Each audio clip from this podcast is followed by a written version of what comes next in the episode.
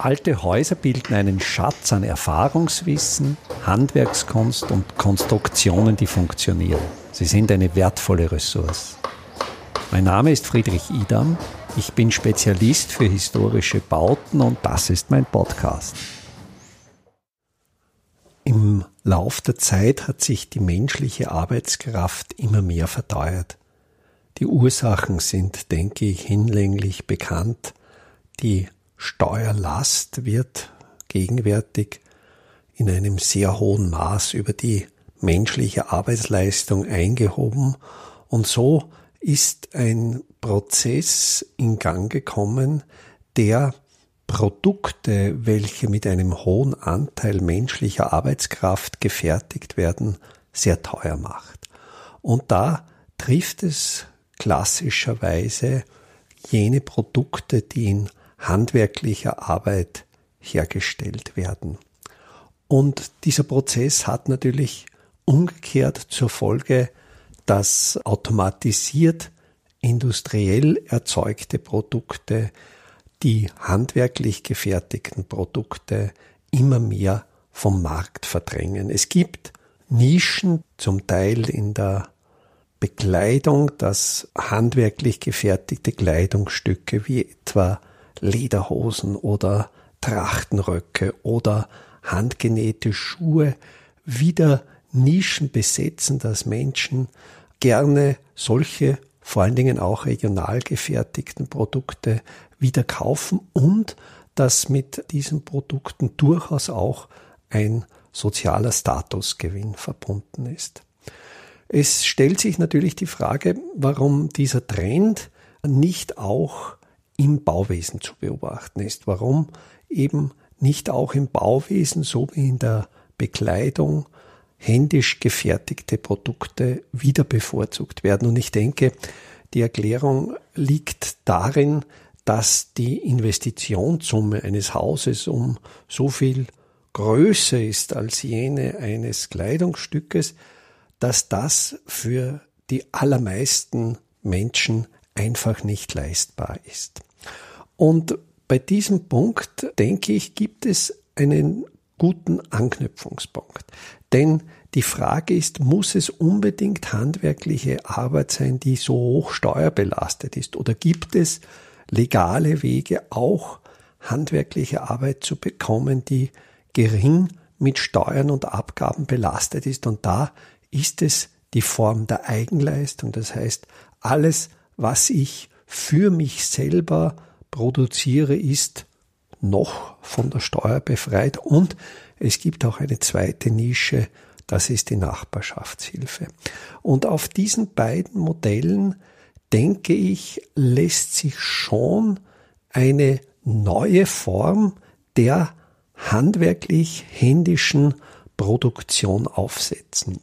Die Diskussion, ob jetzt ein handwerklich gefertigtes Produkt schöner ist als ein industriell maschinell gefertigtes Produkt, die ist Moden unterworfen und immer im Kontext mit dem gerade zur Zeit relevanten Mainstream zu sehen. Es war sicher bis zur Mitte des 20. Jahrhunderts so, dass dem industriell gefertigten Produkt der Vorzug gegeben wurde dass das handwerkliche Produkt als weniger wertvoll galt, weil es ungenauer gefertigt war, weil es in seiner Serienproduktion, wenn überhaupt Serienproduktion stattfand, es Abweichungen gab, letztlich die Heterogenität der äh, Produkte zueinander. Und es hat sich aber dann mit Überhandnehmen der industriellen Produkte auch mit der Ökologiebewegung Ende der 1980er Jahre hat sich dann wieder eine neue Strömung durchgesetzt, quasi eine Trendumkehr weg vom industriell gefertigten Produkt wieder hin zum handwerklichen Produkt, einfach mit dem Zeitgeist. Das ist individuell gefertigt, das ist schöner, es weicht von der Uniformität ab.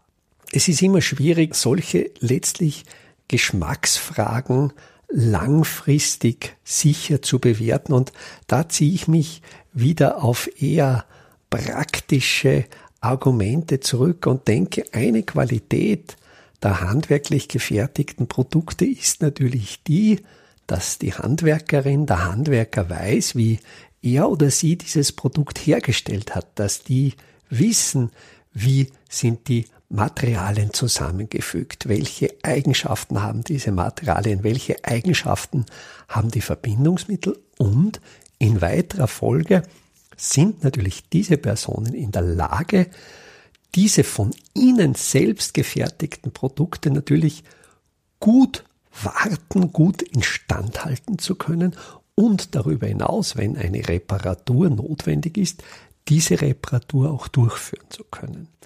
Und wenn ich das verknüpfe mit dem Modell des Selberfertigens oder des Fertigens in Form der Nachbarschaftshilfe, dann geht es noch einen Schritt weiter. Dann sind die Menschen, welche das Produkt gefertigt haben, letztlich in meiner unmittelbaren lokalen Nähe und sie sind für mich verfügbar. Also die Wartungskompetenz für das Produkt ist nahe und der Trend oder die Möglichkeit zur Reparatur ist natürlich viel niederschwelliger als bei einem Industrieprodukt, das oft im Sinne der geplanten Obsoleszenz ja die Reparierbarkeit quasi verhindert, die das Produkt unzugänglich macht und eigentlich genau das bewirkt, dass das Produkt einen relativ kurzen Lebenszyklus besitzt, um natürlich wieder schnell durch ein neues Produkt ersetzt zu werden.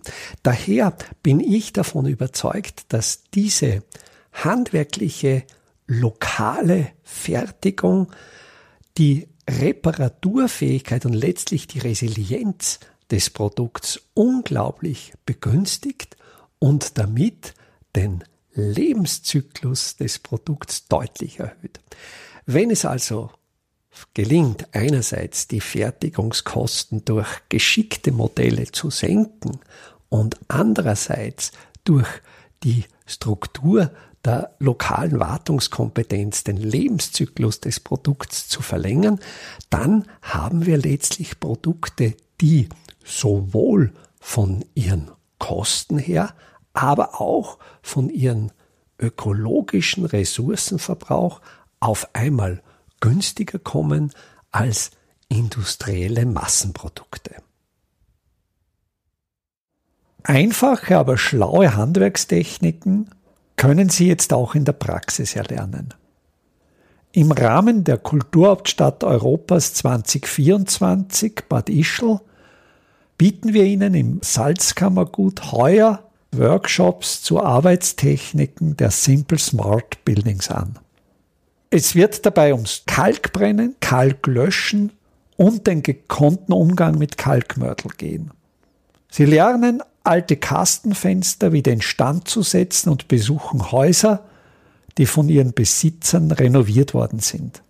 Zum Abschluss der Workshop-Reihe im Herbst 2024 können Sie von international renommierten Profis die Lehmbautechnik in Theorie und Praxis lernen. Wir würden uns freuen, wenn wir Sie für den einen oder auch für mehrere Workshops begeistern könnten.